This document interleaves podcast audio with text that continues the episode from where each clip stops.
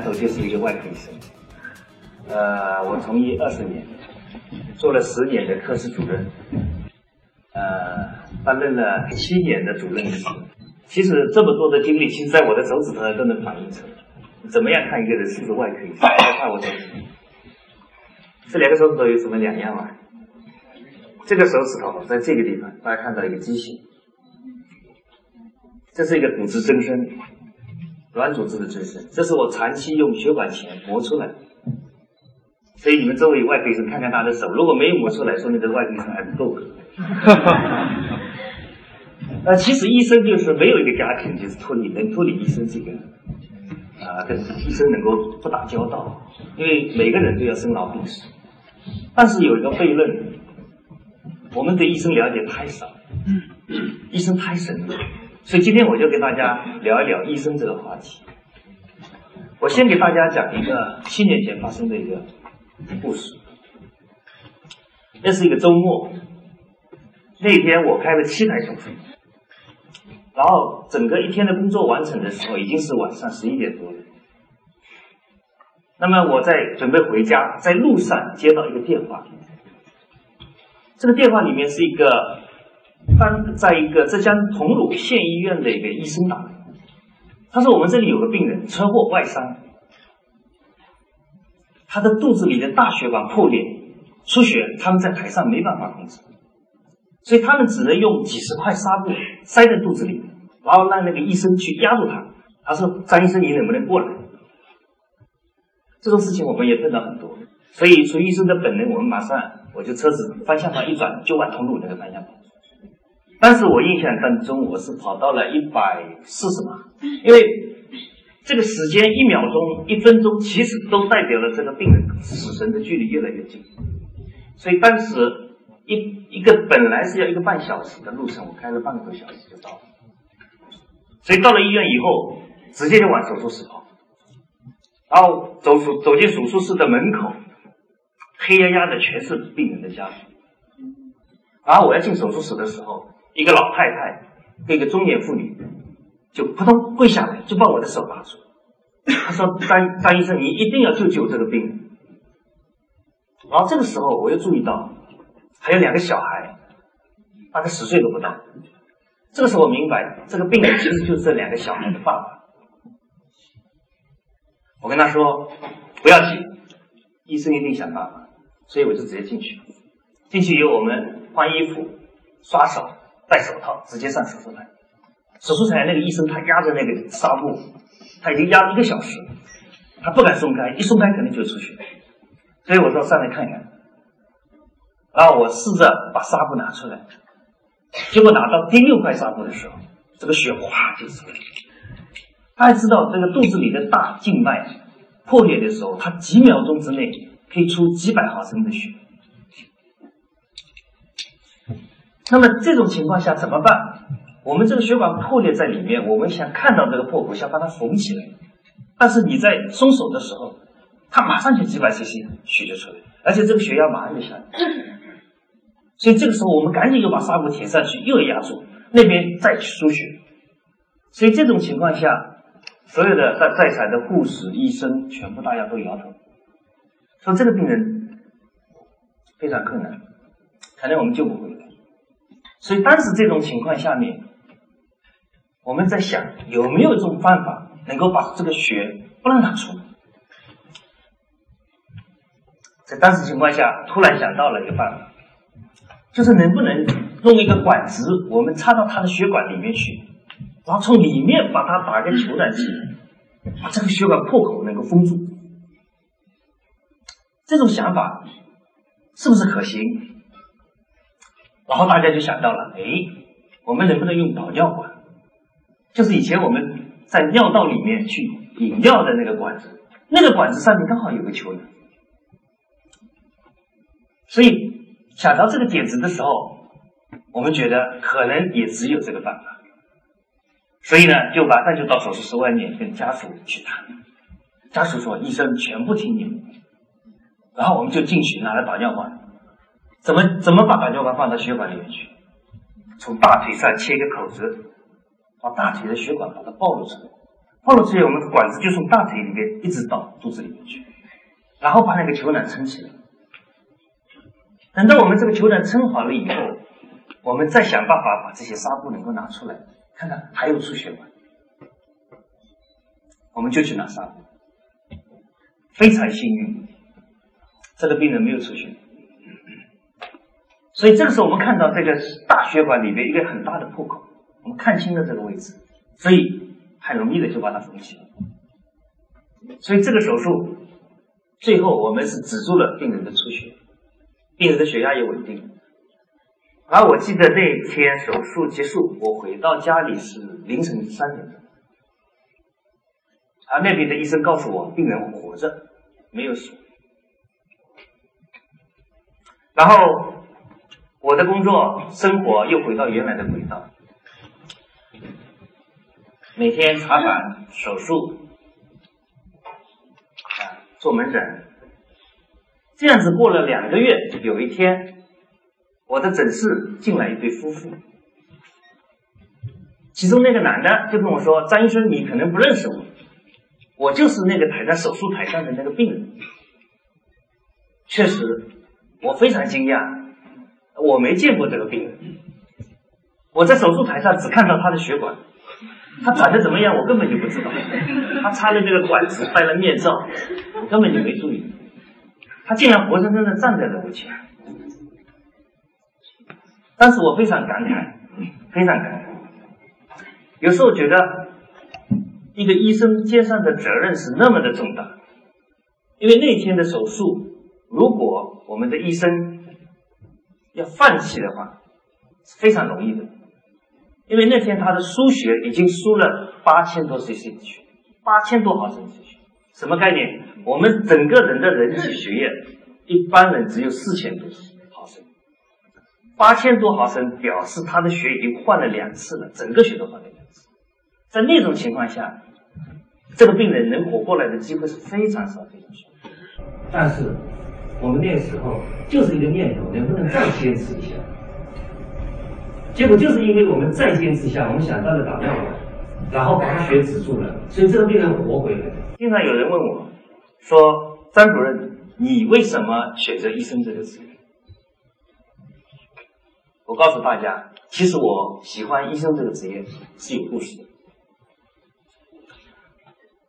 我在读高中的时候，我的小姑妈得了尿毒症。就肾脏出问题，当时还没有学透这种条件，所以他发现的时候已经是晚期了。然后我的姑妈有一天晚上我去看她，我到她病床去看她的时候，她那个手就把我的手紧紧的捏住。她说：“张强，你要参加高考，姑妈希望你去读医。”他说：“如果家里有个人学当医生的话，可能我这个病就很早发现，那可能就有办法治疗。”他讲的这句话，当时对我的印象很深，因为他的脸整个都是浮肿，尿不症，他眼睛都睁不开，但是他那个力气非常大，一个病人力气非常大。然后第二天他就去世了。然后他去世这件事情对我印象非常深，我在脑子里从此就打上一个烙印，就是我将来要当医生。所以接下来就是高考，然后填志愿。我可以告诉大家，我所有的志愿，第一志愿、第二志愿、第三志愿全是医学院，全是医学。那么也如愿以以偿，就是我考进了浙江医科大学，读了五年的临床医学专业。然后后来又很顺利的进到了上海第二一个大学去读研究生。研究生毕业以后，我很幸运的到了浙江邵逸夫医院去工作。大家可能不知道，浙江邵逸夫医院是我们的实业家邵逸夫院邵逸夫先生捐赠的一家医院，但是他前五年是由美国专家来管理的一家医院。那为什么会美国人来管理？是因为邵逸夫先生的父亲在美国生病的时候，得到了这家医院的医生的整个关怀的治疗，他印象非常深刻。他觉得在中国应该具备有这样的医院，让他们来帮助我们中国建设。所以当时邵逸夫院就这么起来。然后也就是在邵逸夫医院这些美国专家的培养下，我们对医疗的模式概念完全发生了改变。我们第一次看到美国医生这个病人检查的时候，他在冬天的时候，他会把听诊器先捂热了，再放在病人的胸口。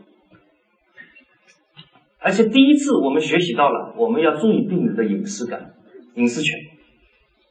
我们不能在电梯、在任何公共场合去讨论病人的病情。我们在检查病人的时候，我们必须把那个帘子要拉上。我们同时也了解到了，我们过去的医学是经验、经验医学，凭我们个人有限的经验来推断这个技术好还是不好。而美国医生给我们带来的是循证医学的概念。需要大量的医生、大量的病例里面，我们怎么样去统计它的有效率？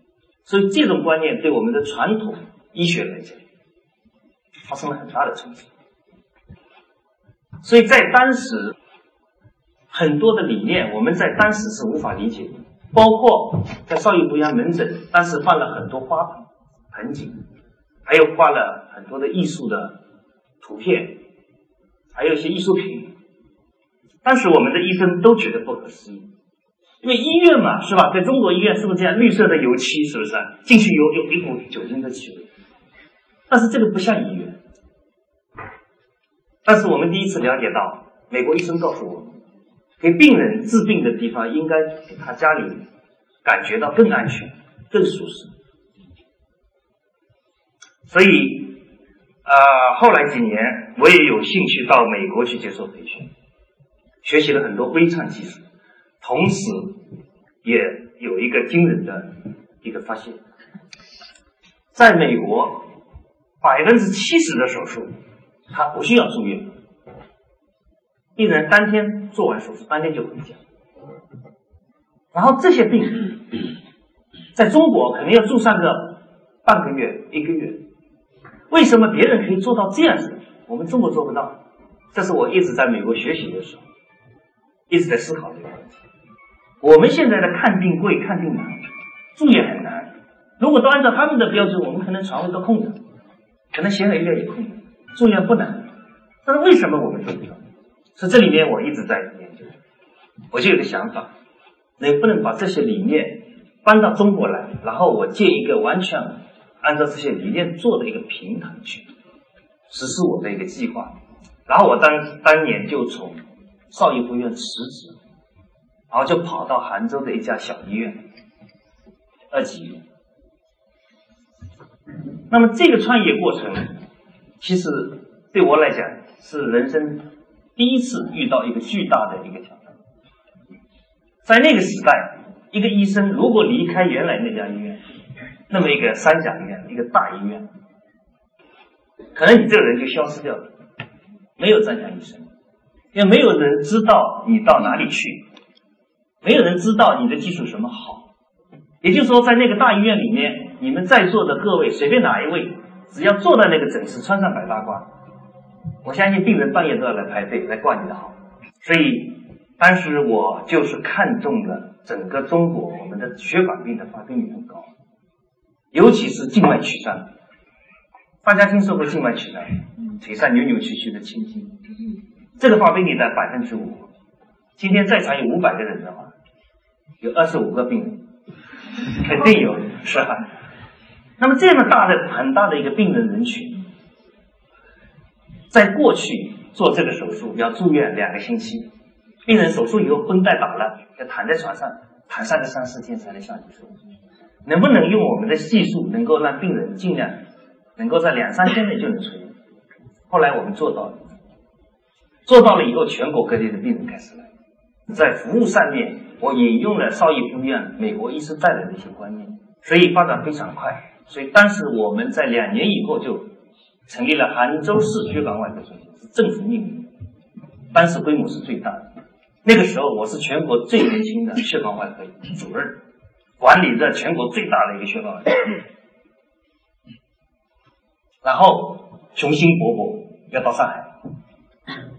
所以我在二零零二年到上海，到上海作为人才引进，要经历经历面试要六个考试，心理的测评，智商的测评，情商的测评，还有外科理论，还有外科操作，还有医学外语。我们外语主要是英语。当然很幸运，我这六个关都过去了，然后还要打一次擂台。你要成为一个主任，你必须要打擂台。你为什么你可以当主任，别人不可以？所以到擂台的时候，我印象很深，是有一个著名的外科专家，他问了我一个很尖锐的问题。他说：“你一个小伙子，当然我那时候不是小伙子，看上去像小伙子。说你这个小伙子从杭州跑到上海来，我们在上海有很多著名的科室、著名的专家，都是血管方面都有建树的专家。那么你凭什么你到上海来？”你怎么样进入他们的圈子？我们医务界有很多圈子，可能是这样。那么当时我的回答是：我跟他们都认识，而且大家平时都有交流，我从来没有觉得有什么圈子。但是如果有圈子的话，我建议他们跑到圈子外面来。大家很容易理解，这个圈子就那么小，是吧？圈子外面的世界更广阔。所以在上海，我是担任了上海同济大学附属东方医院的血管外科主任，五年时间。我们的病人手术排队要将近三个月，然后挂号一个专家的号，我的病人可能要半夜起来到八点钟去抢号，但是一般的人可能抢不到。应该是值得很骄傲的事情，其实不是。这不是我理想当中的医疗。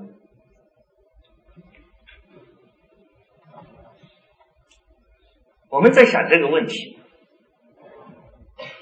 为什么我们很多病人会反映，我们为什么挂号这么难？能不能我们通过电话、通过网络能够预约到这个医生？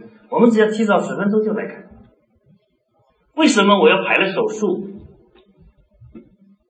我们为什么不能确定一个时间？正好哪一天我过来开刀，但是我们的医院没办法给出这样回答。我们挂号没办法完全预约。第二个，我们的床位没办法等着你，不知道哪一天空。那么有时候我们会看到这种现象：我们这些白领，他在其他行业到银行或者去旅游，那种服务他都觉得越来越好的时候，他会看见。他会感觉看病是越来越难，越来越麻烦，是不是这样？然后我们在想一个问题，这里面肯定是出了些问题。我在想，如果当一个医生一天看病要看一百号、两百号的时候，他甚至连开水、喝水的时间都没有，上厕所的时间都没有。你说医生这种状态能给病人提供一个好的医疗吗？然后当这些病人不分大病小病，一蜂蜂都是往大医院挤的时候，他们能得到他们该有的医疗服务的质量吗？显然不能。所以我又产生了一个梦想：将来我的诊所。我的医院应该是看病是很简单，一个电话就可以约好时间，然后你提早十分钟来就可以了，不需要半夜去熬夜去排队。然后你的病，医生会给你一个充分的时间，二十分钟、三十分钟，因为每个人的静脉曲张都是不一样。我们过去按同一个方法给每个人去治病，你可以想象这个结果是什么。所以医生必须针对某个病人去看病，然后在你看了病以后，你再回来找医生非常简单。这是我的理想，我的梦想。然后我在想，为什么我们现在会出现前面所说的这种情况？这里面有没有体制的原因？我再把前面那个故事拿出来讲。前面那个故事，我救了病人的命，其实我是在违法。为什么这样说？我是在走穴。我们国家的医生执业法规定，这个医生必须要在这家医院工作，这家医院开刀。如果你跑到桐庐去非法行医，就是那次非法行医，我救了一个人的命。你说走穴有收入，医生为了钱是吗？不完全是。大家知道那天晚上开车开到一百四十码，一百四十码代表了随时你自己命都可能没有。第二个事情，你再去回顾，这个导尿管是插在尿道里面，国家没有允许你可以插到血管里面去，这是非法的。你仔细把导尿管的说明书拿来看，它不会写着说可以插到血管里去，是不可能的。当然你救活了，但是如果这个病人当时你没有救活的时候，如果家属倒过来讲，说你为什么把这个导尿管插到我血管，我现在命又死掉，你是在非法行为，这个时候你怎么办？所以这里面有很多很多的困惑的问题，也一直困扰着我。所以我一直在想，我们现在讲看病，到底看什么？我们难道是去看那栋大楼，去看那个 CT，看那个磁共振吗？不是的，看病，我们忽略了一个最重要的因素，其实是看人。嗯，这个人其实医生跟病人，同样，我们医生在看病的时候，如果我们把它看到流水线上的一个个零件的话。那你做出来的医疗肯定是不行，因为你忽略了他是一个人，只要是人，他每个人都是不同的。同样，你看病，你要看医生。如果你觉得医生是流水线上的一个的工人的话，那你这看病的质量也是不一样的。所以在二零一二年的一月一号，我从体制里面跑出来，为了我自己的梦想。我放弃了事业单位的所有编制，我的年薪大概在四十多万，合法的年薪不包括走穴，全部放弃的。所以放弃以后做什么？我做一个自由职业的医生，我希望用我的梦想，用我的自己的对人生、对疾病看病模式的设计，来实现我的梦想。所以从今以后，我不再是张强医主任，也不是张强教授，而是张强医生。谢谢大家。